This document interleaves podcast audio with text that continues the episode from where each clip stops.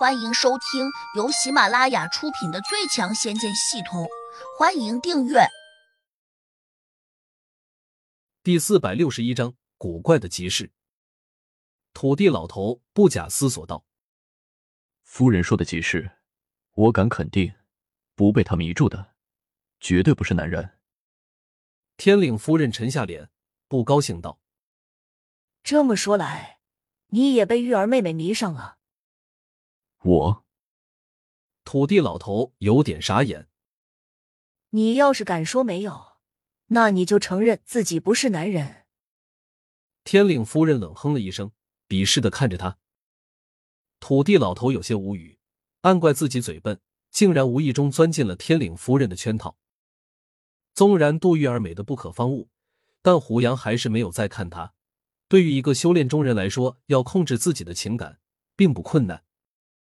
困难的是，你是否愿意控制？杜玉儿有点失望，自己今天这身打扮，几乎已经把美丽展现到了极致，没想到胡杨还是那般冷静。难道自己无论如何改变，也打动不了他吗？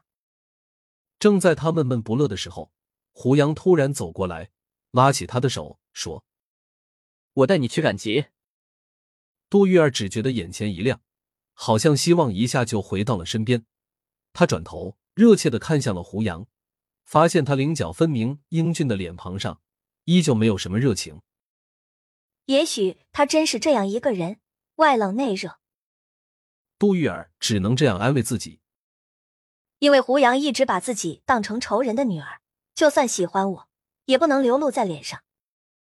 实际上，胡杨真会喜欢我吗？天岭大峡谷的集市在峡谷深处的一个巨大的半洞下面。之所以说那是个半洞，是因为洞子一半凹陷在石壁中，开口处却像个张开的青蛙，嘴巴露在外面。只是因为这个峡谷非常深，且这下面常年布满了瘴气和水污，导致科考队员也很难到这里来。当然，在现代科技仪器的帮助下，科考队员要到这峡谷深处，其实并没有想象中那么难。有时的确会出现罗盘失灵这类现象。但那却是因为谷中的法术影响所致，甚至当科考队员几乎要深入到谷底时，又会被这里面的修炼中人用法力制造出妖风、暴雨和飞沙走石之类的自然灾害给吓退了。所以，在这个世界，经常有一些类似于百慕大之类的人类禁区，实际上是修炼中人故意弄出来的。只有这样，才能阻止普通人给他们带来侵扰。如果不是因为天灵土地，可能胡杨也很难找到眼前这个古怪的集市。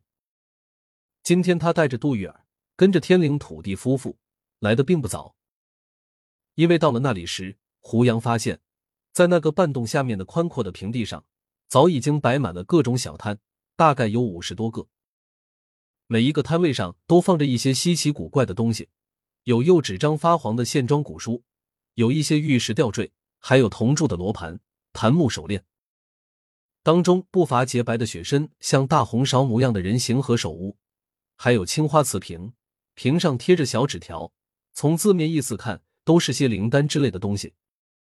这里的修炼中人几乎都是一物一物，很少有人拿现金交易，因为有很多东西都不是钱能够买到的。当胡杨了解到这个情况后，他对交易市场的兴趣就更不大了，并且天灵土地告诉他。通常情况下，几乎没有人会把真正的好东西拿出来交换。这种集市，无非是给枯燥的修真岁月增添一些乐子罢了。又因为胡杨手上也没有什么拿得出手的玩意儿，他自然也就很难从别人手中换到有价值的法宝和珍稀药材一些东西了。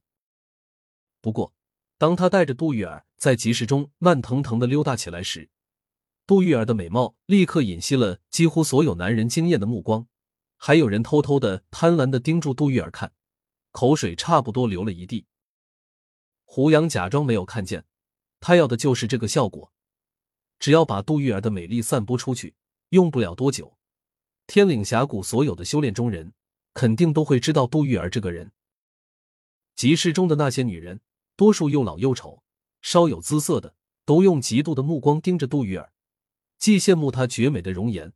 又恨他拥有了胡杨这种帅的离谱的男友，怎么会有如此年轻的得道中人？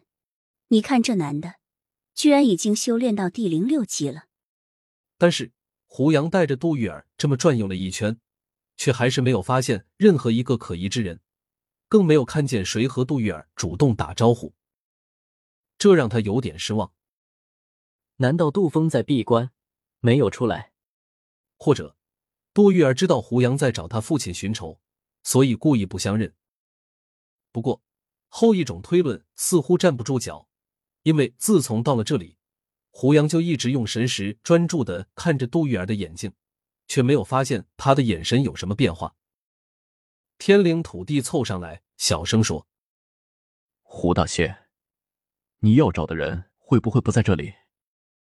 胡杨心里不免也有点打鼓，暗道：“莫非杜玉儿知道的消息已经滞后了？看见你爸了吗？”没有。杜玉儿回了两个字。眼神却变得复杂起来。看这情形，他也似乎想早一点见到自己多年未见的父亲，但又好像有点害怕见到他，因为只要他父亲出现在这里，就可能会和胡杨发生剧烈的争执，甚至兵刃相见。杜玉儿当然不希望他父亲有事，不过他却又有点担心胡杨。对于功力和境界，他现在还知之甚少，他潜意识中认为。胡杨的年龄不大，不管怎么有天赋，恐怕也不是他父亲的对手。毕竟杜峰修炼的岁月几乎比胡杨的年龄还长。据说杜峰当年离开家之前，就已经在高人的指导下潜心修炼了。更何况杜峰如果真在这天岭峡谷中，那他最少也得算一个地头蛇。